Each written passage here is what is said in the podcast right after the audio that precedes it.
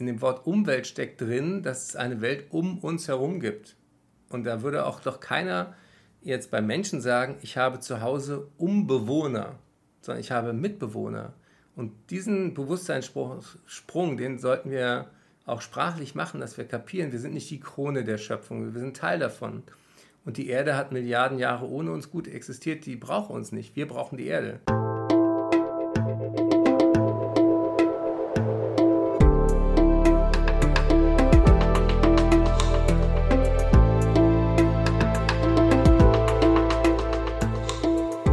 Willkommen bei dir, der Seven Mind Podcast mit Impulsen für ein gutes Leben.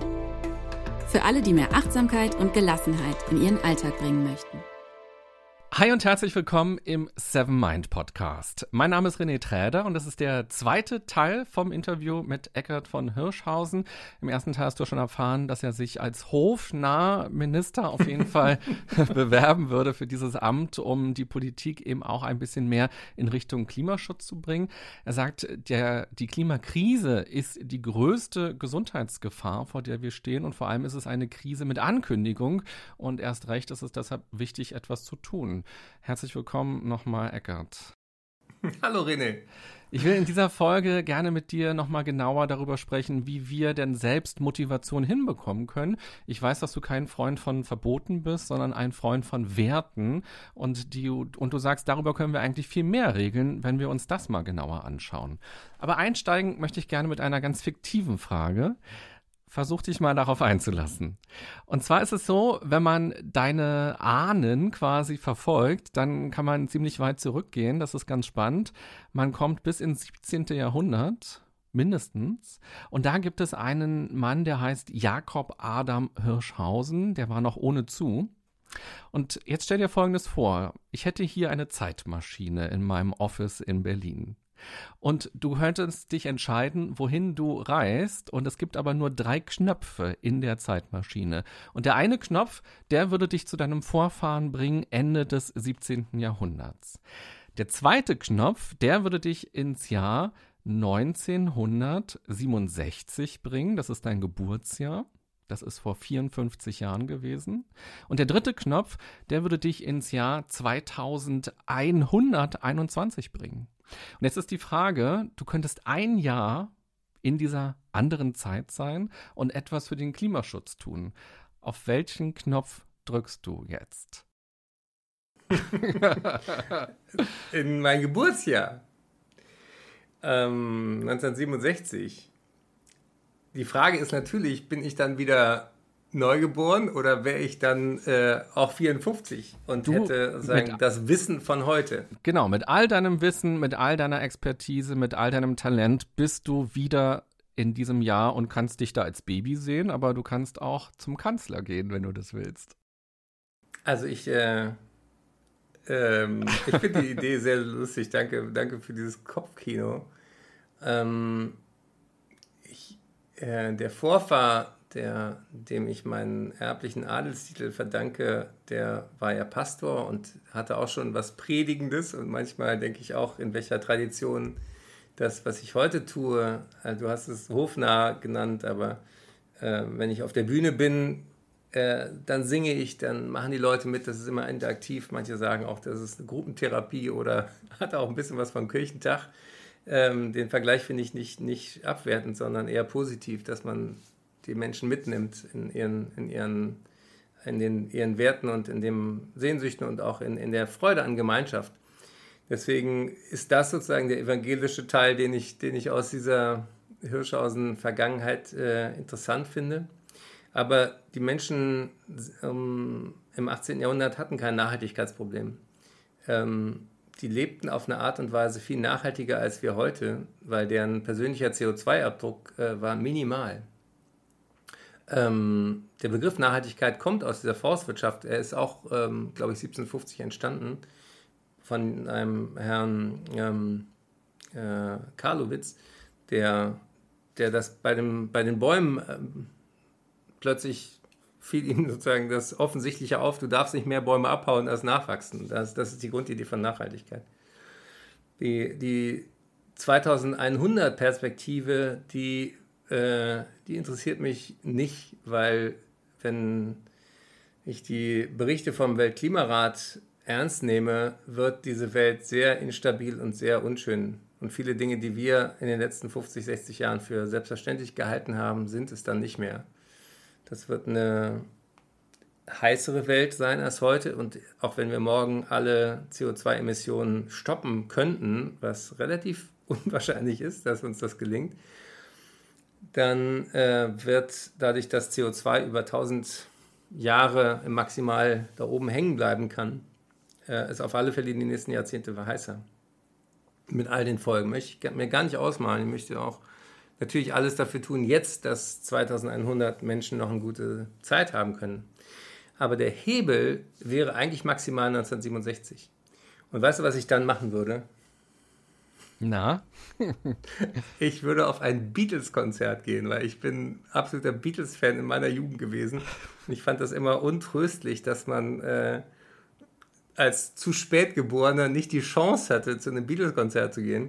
Und ich habe wirklich mal in der Blüte meiner Verehrung für Paul McCartney und John Lennon und so weiter meinen Eltern so ganz beim Abendbrot gesagt, ihr hattet die Chance. auf ein Beatles-Konzert zu gehen. Warum habt ihr das nicht getan? Ja, und die gucken mich so ein bisschen an. Das kam irgendwie uns nicht so als die. Das war nicht Teil unseres Bewusstseins damals. Okay, aber das Beatles-Konzert wäre dann just for fun. Es wäre noch nicht die Klimarettung. Nee, oder? nee, weil ähm, Paul McCartney zum Beispiel ein kleines Buch rausgebracht hat. Das hat einen sehr einfachen englischen Titel. Less Meat, Less Heat weniger Fleischkonsum, weniger Überhitzung.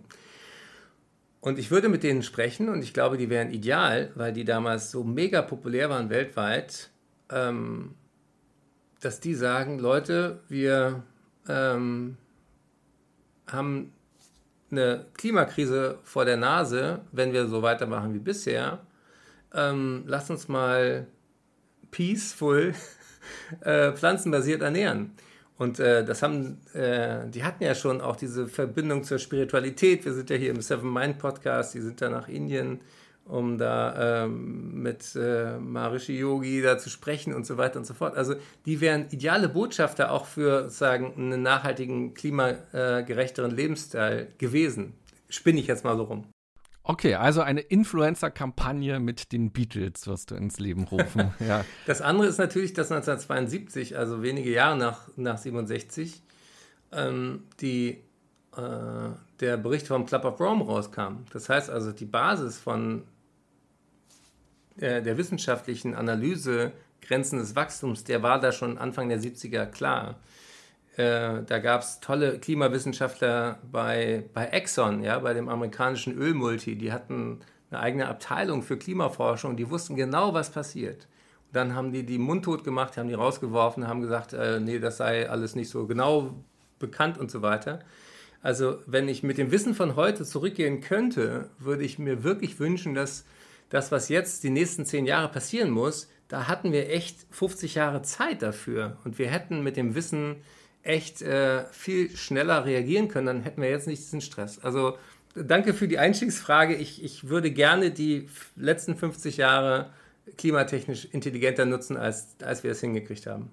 Und du sagst, Mutter Erde ist jetzt krank und als Arzt ist es ja so, dass man Diagnosen gibt, dass man auch dem Patient die Diagnose erklären muss. Und manchmal gehört zu so einer Diagnose ja auch, dass man sagen muss, leider geht keine Therapie. Wir können jetzt nur noch die Schmerzen lindern und die letzten Wochen oder Monate oder Jahre schön machen. Aber es gehört eben auch dazu, den Patienten möglicherweise über eine Therapie aufzuklären und zu sagen, das würde ich Ihnen als Arzt empfehlen, das hat gute Chancen. Jetzt liegt Mutter Erde bei dir auf dem Bett oder sitzt im Patientenstuhl. Was würdest du dir denn erstmal sagen? Was ist denn die Krankheit? Kann man das so in wenigen Sätzen mal ganz klassisch erklären?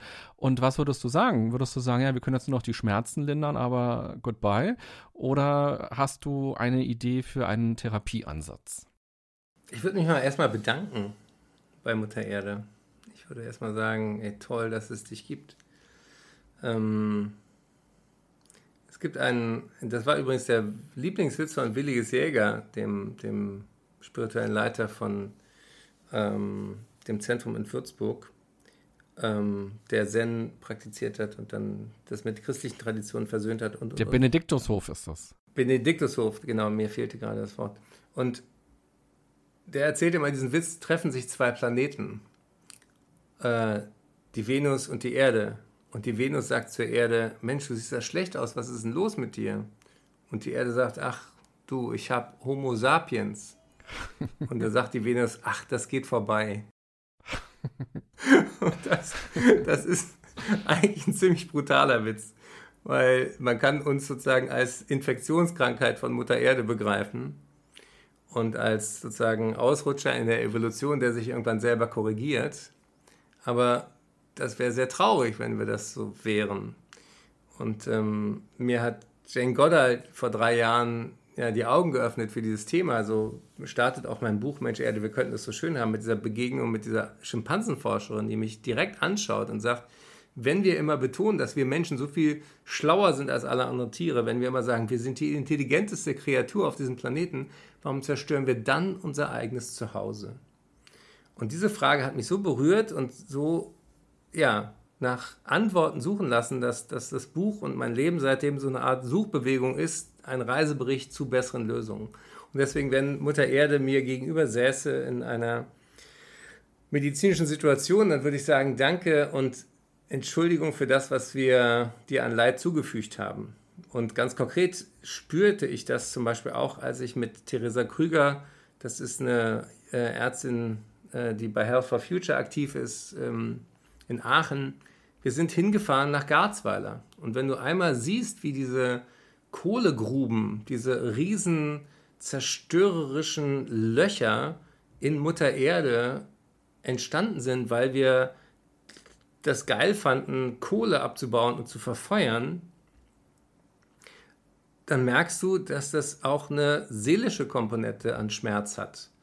Und das ist ja auch das, äh, wo die Solastalgie, die, die, der, der Seelenschmerz über die zerstörten Dinge herkommt, aus, aus diesem Anblick von den Abgründen der Menschen in diese Kohlegruben reinzuschauen, das ist wirklich abgründig im wahrsten Sinne. Und ich würde natürlich mit Mutter Erde darüber sprechen, wie, äh, was sie braucht und wie sie wieder durchatmen kann. Und ich habe diese Metapher von Mutter Erde auf der Intensivstation deswegen auch in meinem Buch weiter ausgeführt, weil wenn jemand auf der Intensivstation liegt, ein Angehöriger von dir, dann ist völlig klar, dass du alles andere stehen und liegen lassen kannst, um dahin zu gehen. Ja, dann würde keiner sagen, aber Sie müssen doch bei diesem Meeting dabei sein oder Sie müssen doch diese PowerPoint-Präsentation fertig machen oder Sie haben doch hier noch nicht gekehrt. Ja, sondern jeder würde sagen, klar, hau ab, fahr hin, das ist jetzt Priorität. Und deswegen wünsche ich mir so sehr, ich will jetzt nicht das so dramatisch machen, aber wir sind wirklich dabei, unsere Lebens Lebensgrundlagen zu zerstören. Und wenn uns das mal klar ist, dann muss das oberste Prio sein, so als wäre ein Angehöriger von uns auf der Intensivstation. Mhm. Okay, also ich höre raus, der Therapieansatz ist im Grunde genommen auch besser verstehen, was braucht eigentlich Mutter Erde. Du hast ja diesen wunderbaren Satz im ersten Teil des Interviews gesagt, dass wir so viel verbrauchen, weil wir nicht wissen, was wir brauchen, dass wir auch sehr egozentrisch ja oft denken und vielleicht diesen Blick einmal wegzubekommen und uns eher zu fragen, was braucht denn Mutter Erde? Und da passt vielleicht ganz gut, ich habe ja gesagt, ich will dir gerne zeigen, welches Bild ich aus deinem Buch ja. besonders eindrucksvoll und bewegend fand was finde ich sehr für die Klimakrise steht, aber auch für ja, so eine menschliche Krise, wenn man das äh, so ganz groß formulieren will. Und es ist dieses Bild hier. Ja. Magst du es einmal erklären? Man kann vielleicht kurz dazu sagen, den Podcast gibt es hier nicht nur zum Hören auf allen Podcast-Plattformen, sondern auch ähm, auf YouTube zum Gucken und dann kann man dieses Bild auch sehen. Aber vielleicht magst du es mal kurz erklären. Ja, das war ein wichtiger Hinweis für alle, die jetzt nur hören, dass ihr, ihr müsst ein bisschen näher ran an eure, Kopfhörer. Quatsch. Nein, äh, halt noch mal bitte in, in die Kamera, René. Ähm, das ist eine Grafik, äh, die von Katapult kommt. Das ist ein Grafikkollektiv ähm, in, in Greifswald. Wunderbare Arbeit. Die eine Seite ist äh, Natur aus Sicht des Menschen. Da steht der Mensch im Mittelpunkt. Und es gibt einen Kreis von lauter Tieren und Pflanzen drumherum. Und daneben ist eine Seite, die ist bunt und die heißt Natur aus Sicht der Natur. Und da siehst du einen großen Kreis und der Mensch ist nicht mehr im Mittelpunkt, sondern der Mensch ist Teil dieses Kreises. Und das ist auf eine Art und Weise so einfach dargestellt, aber auch so wahr und so auf den Punkt, dass ich erstens äh, mich freue, dass dir das gefallen hat und dass sich das berührt hat, dass wir manchmal Dinge nicht so einfach, nicht, nicht unnötig kompliziert machen müssen. Und es äh, beginnt ja mit der Sprache. Also wir sagen Umwelt. In dem Wort Umwelt steckt drin, dass es eine Welt um uns herum gibt. Und da würde auch doch keiner jetzt bei Menschen sagen, ich habe zu Hause Umbewohner, sondern ich habe Mitbewohner. Und diesen Bewusstseinssprung, den sollten wir auch sprachlich machen, dass wir kapieren, wir sind nicht die Krone der Schöpfung, wir sind Teil davon. Und die Erde hat Milliarden Jahre ohne uns gut existiert, die braucht uns nicht, wir brauchen die Erde. Deswegen heißt ja meine Stiftung auch gesunde Erde, gesunde Menschen, weil erstmal müssen wir die Spielregeln auf dem Planeten akzeptieren und dann kann es uns gut gehen und andersrum nicht. Und ganz vorne in deinem Buch, wie es so auf, auf Packungen steht, gibt es Risiken und Nebenwirkungen. Auch ein ganz kurzer Hinweis. Und da empfiehlst du, dass man ja die Dosis sich nochmal genau überlegt, wie stark man sich mit diesem Thema auseinandersetzen möchte, weil es einen auch dann mitreißen kann und auch runterziehen kann. Und es macht etwas mit einem. Und du hast schon diesen Begriff angesprochen. Ich muss einmal auf meinen Spickzettel gucken. Solastalgie. Das ist ein Begriff von einem Naturphilosophen aus Australien Australien, Glenn Albrecht, Albrecht heißt er, von 2005. Also wir sehen auch, es ist eigentlich ein relativ neuer Begriff noch, den es noch gar nicht ja. so lange gibt. Und kannst du ihn noch mal so ein bisschen für uns einordnen, weil das finde ich Gerne. total spannend, was dahinter steckt. Ja, du bist ja auch Psychologe und äh, man denkt immer, man hat da schon für alle Dinge Wörter gefunden, hat man aber nicht. Es gibt wirklich Gefühle, für die wir bisher keinen passenden Begriff und kein Konzept hatten. Und Solastalgie kannte ich auch nicht, bis ich anfing, mich mit Umweltpsychologie zu beschäftigen. Und das Wort kommt, es klingt ja so ein bisschen wie Nostalgie. Also, ähm, und das ist auch seelenverwandt. Nostalgie ist ja so ein wehmütiger Schmerz, rückwärtsgewandt sozusagen. Ach, früher war alles besser. Und ähm, Solas ist das Wort für Trost und Algie ist das medizinische Wort für Schmerz. Das kennt man so aus äh, Analgesie, das ist die, die Schmerzmedizin oder ähm, Analgetikum ist eben, hat nichts mit Anal zu tun, sondern mit Schmerzbekämpfung. Und Solastalgie bedeutet, dass wir einen tiefen, tiefen Seelenschmerz empfinden, wenn uns bewusst wird, dass Dinge kaputt gegangen sind für immer. Und zwar Dinge, die uns vertraut sind, Dinge, die uns ans Herz gewachsen sind, Dinge, mit denen wir vielleicht auch aufgewachsen sind. Das Beispiel, wie der australische Naturphilosoph drauf kam, war wirklich der Anblick von äh, Kohleabbaugebieten, von Menschen, die extra einen Umweg gefahren sind zur Arbeit, um diesen Anblick nicht jeden Tag zu haben. Weil die wussten noch aus ihrer Kindheit zum Beispiel, da standen mal Bäume, da waren Häuser, da haben Menschen gewohnt und wir haben das alles platt gemacht.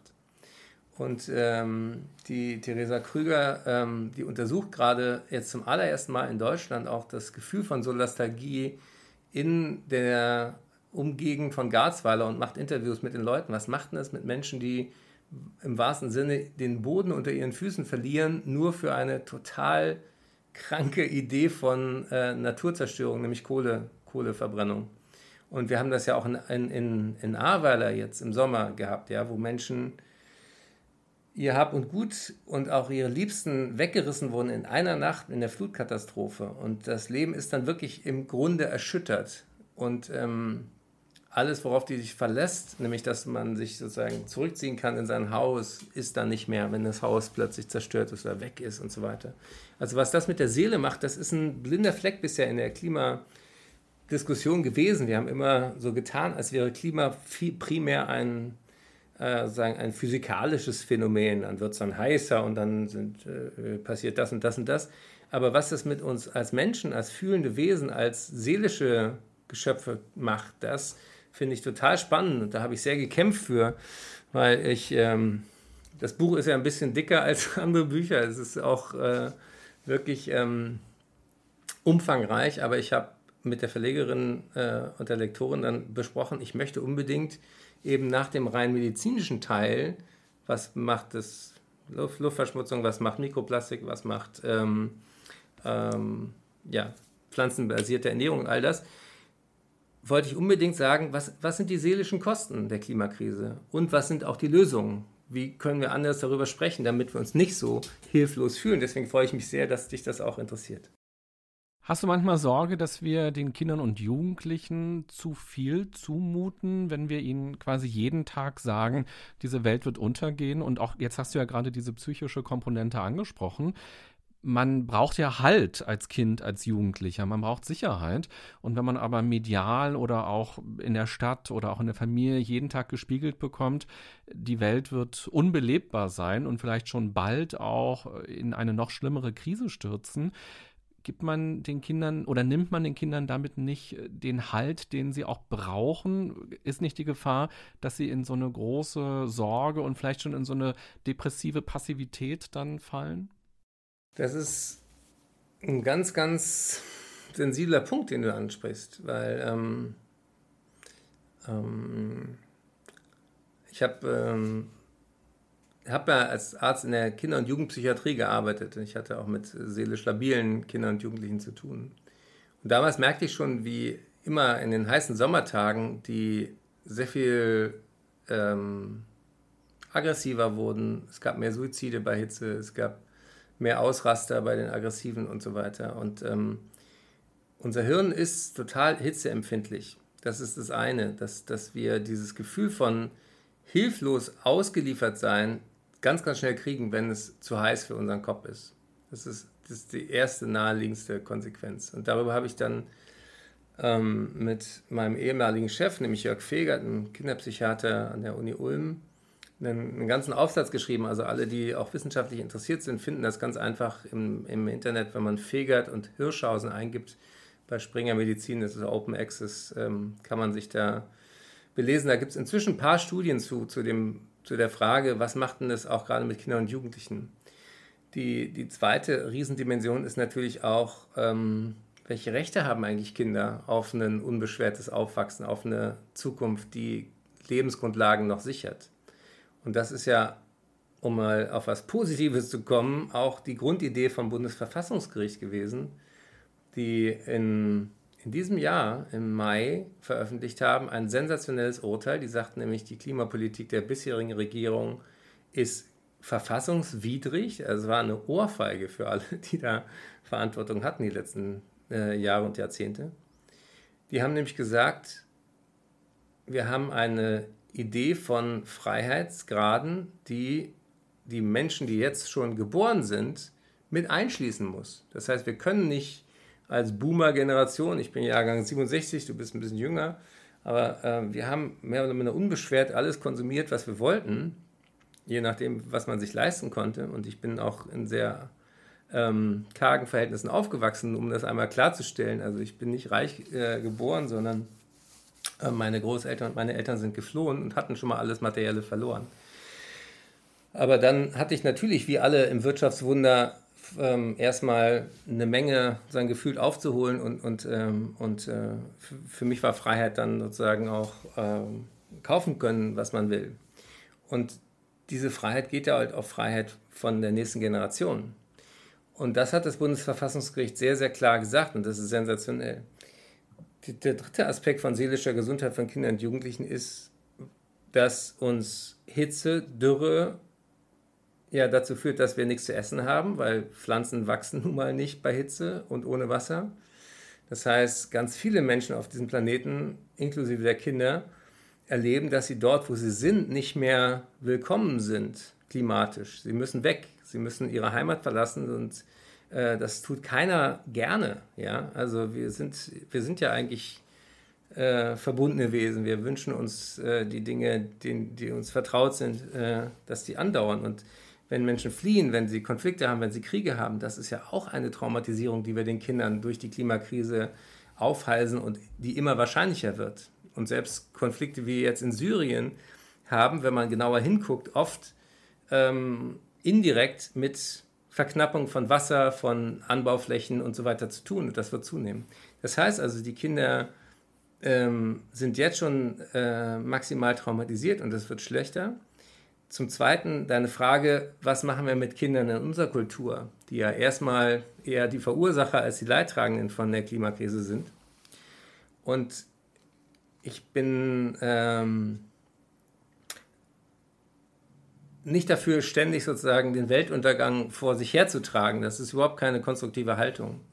Aber auf der anderen Seite kann man auch Kinder nicht belügen darüber, dass es ernst um uns steht als Menschheit, auch in Deutschland. Und die kriegen das auch mit. Und ähm, es gibt zum Beispiel dieses äh, wirklich gute Nachrichtenmagazin Logo, die das auf eine verantwortliche Art kommunizieren, ohne sagen, Weltuntergang zu verbreiten, zu sagen, das und das ist Klimakrise und das und das ist der Weltklimarat und so weiter. Das finde ich großartig. Und natürlich, du bist ja auch Psychologe und wir reden auch hier im Seven Mind Podcast, was gibt es für schützende Faktoren, was gibt es an Resilienz, was können wir also der nächsten Generation eigentlich auch an an Tools, an Werkzeugen an die Hand geben, was sie stärker macht im Umgang mit Stress, mit Krisen, mit, mit wirklich einem Chaos und einer, einer Nicht-Vorhersagbarkeit von, von Welt, die wir alle nicht kannten.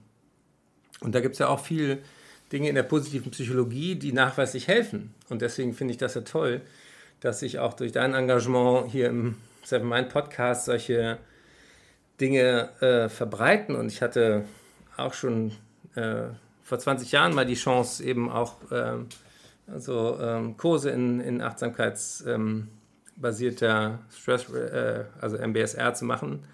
Und habe auch den John Kabat-Zimmer interviewt und so weiter. Also äh, das hat mir selber ganz, ganz viel geholfen. Auch mit diesen unangenehmen Gefühlen, die kommen und die auch nicht weggehen, besser umzugehen. Und das, das ist, glaube ich, auch das, was, was wir daraus lernen müssen. Wir müssen Kindern nicht so viel Faktenwissen vermitteln, sondern Handlungswissen und Umgang mit sich selber, Teamfähigkeit, Konfliktfähigkeit. Wir erleben, dass die Gesellschaft auseinanderdriftet, dass es Gruppen in der Gesellschaft gibt, die überhaupt nicht mehr miteinander reden, die sich hassen, die gewalttätig werden, äh, sei es die, diese Impfdiskussion oder Corona oder, oder, oder ähm, religiös motivierte Gewalt. Und, und also ähm, das macht mir Angst, da möchte ich überhaupt keinen, keinen Hehl draus machen, da könnte ich manchmal auch heulen und mich sehr, selber sehr ähm, wirkungslos empfinden. Auf der anderen Seite ist das Zauberwort ja Selbstwirksamkeit, nämlich wenn du Angst hast, ähm, dann ist das Beste, was du dagegen tun kannst, aktiv werden und dich nicht zu verkrauchen. Und genau das mache ich mit meinem Buch, mit meiner Stiftung, mit, mit so einem Podcast wie jetzt. Und das, danach fühlen sich hoffentlich nicht nur wir beide, sondern auch alle, die das hören, ein bisschen besser. Ja, Selbstwirksamkeit finde ich ein ganz wichtiges Wort und auch Handlungsfähigkeit, wenn du über Resilienz gesprochen hast, was eben auch so wichtig ist, wenn man Kindern das vermitteln möchte. Wir haben jetzt zwei Folgen miteinander aufgenommen und ich glaube, man könnte noch ganz viele andere Themen ansprechen. Wir haben über die Psychologie gesprochen, wir haben über Wirtschaft gesprochen, wir haben über Politik gesprochen, wir haben über individuelle Entscheidungen gesprochen. Da steckt noch so viel drin. Du hast gleich noch einen Anschlusstermin, aber eine allerletzte Frage äh, würde ich dir gerne noch mitgeben wollen. Vielleicht kannst du die ja in 30 Sekunden beantworten. Wenn wir über Klima sprechen, finde ich eigentlich auch ganz wichtig, einmal darüber nachzudenken, wie wir auch ein Klima des Austauschs hinbekommen. Denn es gibt verschiedenste Positionen, es gibt verschiedenste Meinungen, verschiedenste Wissensstände, verschiedenste Denkrichtungen und eben auch natürlich hat das immer was mit uns zu tun, unserem Alltag, unserem Leben. Es geht um Verzicht, da haben wir ganz am Anfang drüber gesprochen. Es geht um Ängste. Vielleicht in 30 Sekunden, was glaubst du, wie können wir ein Klima des Austauschs auch verbessern in unserer Gesellschaft? Jetzt lachst du, oder? ich, ich lache, weil, weil es geil ist zu erwarten, dass jemand eine Frage, die länger als 30 Sekunden braucht, um sie zu stellen, in 30 Sekunden beantwortet. Du kannst Aber auch René, deinen Nachfolgetermin verschieben. Nein, ich, das macht ja Spaß mit dir, äh, auch äh, so in Gedankenreisen zu gehen. Ähm, es gibt diese tolle Berechnung, dass wir Tausende von Molekülen, die Mahatma Gandhi ausgeatmet hat, in jedem Atemzug wieder einatmen. Und äh, ich habe hinten in Mensch Erde, wir könnten es so schön haben, auch, auch zwei Dinge. Nämlich das eine ist eine Vision wie möchte ich 2050 leben. Und ich glaube, dass das oft hilft, Verbundenheit herzustellen, dass wenn man überlegt, was wollen wir denn wirklich? Was ist uns dann am Ende unserer Tage wichtig. Wenn wir eh nichts von den materiellen Dingen mitnehmen können, dann wollen wir Liebe, dann wollen wir verbunden sein, dann wollen wir Menschen um uns, mit denen wir okay sind oder vielleicht noch mehr als das. Und ähm, die, die zweite Geschichte hinten im Buch ist eine Challenge, wo, wo man aus dieser Hilflosigkeit rauskommt, indem man sich überlegt, was kann ich tun, wen kann ich bewegen, der was bewegt, da hatten wir im ersten Teil darüber gesprochen. Aber der, der Gedanke der Verbundenheit ist total wichtig. Und das gilt nicht nur für Menschen, das gilt auch für die Tiere, das gilt für ja, alles, was da kommt und äh, noch kommen mag. Und ich bin ja, christlich geprägt und da gibt es das Wort der Nächstenliebe und ich finde, es gibt eigentlich auch einen Bedarf nach einem neuen Wort, so wie, wie wir die Solastalgie gesprochen haben. Es wäre schön, wenn wir neben der Nächstenliebe auch eine Übernächstenliebe hinbekommen, nämlich ein Gefühl für die Menschen, die nicht in unserem Sichtfeld sind, die heute schon im globalen Süden sind. Da muss man einmal über die Erdkrümmung rüber und dann sieht man die, weil die Erde keine Scheibe ist. Und zum Zweiten die Übernächstenliebe mit Menschen, die noch kommen möchten und wollen und die auch ein, eine halbwegs intakte Erde vorfinden mögen, wo sie auch Dinge entdecken und neugierig sein können und spielen können. Und mein Bühnenprogramm endet äh, mit, mit, dem, mit einem Lied von äh, äh, Louis Armstrong, A Wonderful World. Weil ich glaube, dass das auch ganz viel zu kurz kommt oft in der Klimakrisendiskussion. Was wollen wir eigentlich schützen? Warum wollen wir das schützen? Weil die Welt eigentlich schön ist, weil wir das Leben feiern wollen, weil wir eine gute Zeit haben wollen. Und ähm, dann singe ich das und äh, fühle mich verbunden mit, mit ganz, ganz vielen Millionen, die dieses Lied mal gehört haben. Und das ist ein bisschen sentimental. Ich finde es nicht kitschig, wenn man sich damit beschäftigt, dass es genauso alt ist wie ich, nämlich 67 wurde das veröffentlicht. Und ähm, damals war die Welt auch nicht in Ordnung. Da Louis Armstrong hat brutales Leben gehabt als, als Waisenkind in einem sozusagen Heim für schwarze Kinder und so weiter. Und ähm, da war Vietnamkrieg und so weiter. Da schließt sich der Bogen eigentlich ganz schön zu, zu unserem Anfang. Wo möchte ich nochmal geboren werden, 1967? Und ähm, wenn man das aber hört, und das wäre vielleicht für alle, die den Podcast hören, jetzt äh, auf ihrer Playlist der nächste Klick, hört euch doch dieses Lied nochmal an, Wonderful World, und überlegt euch, was schätzen wir eigentlich? Und wenn man das schätzen kann, dann will man es auch schützen. Und ich glaube, dass dieses Gefühl, dass wir unglaublich viel zu verlieren haben, äh, braucht eine Emotionalität. Das muss nicht über den Kopf kommen, das muss übers Herz kommen.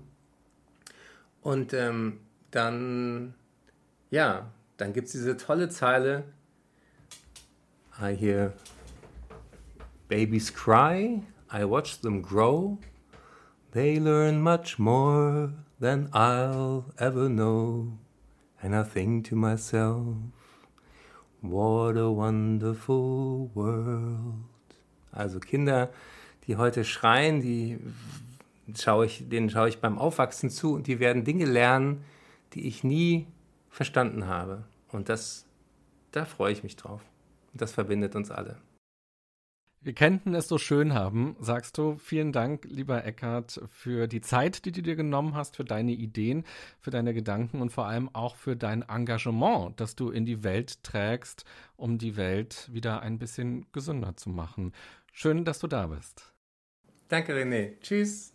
Tschüss und liebe Podcasthörerin, lieber Podcasthörer, Solastalgie, das habe ich in dieser Folge gelernt und vielleicht hat dich dieser Begriff ja auch gepackt. Wenn du magst, denk doch mal gerne drüber nach, was macht dieses Klimathema mit dir auf dieser psychologischen Ebene und wie spürst du es dann vielleicht eben auch körperlich? Wie macht es sich da bemerkbar? Ich wünsche dir eine gute und achtsame Zeit und freue mich auf die nächste Woche, auf die nächste Folge. Bis bald. Bye bye.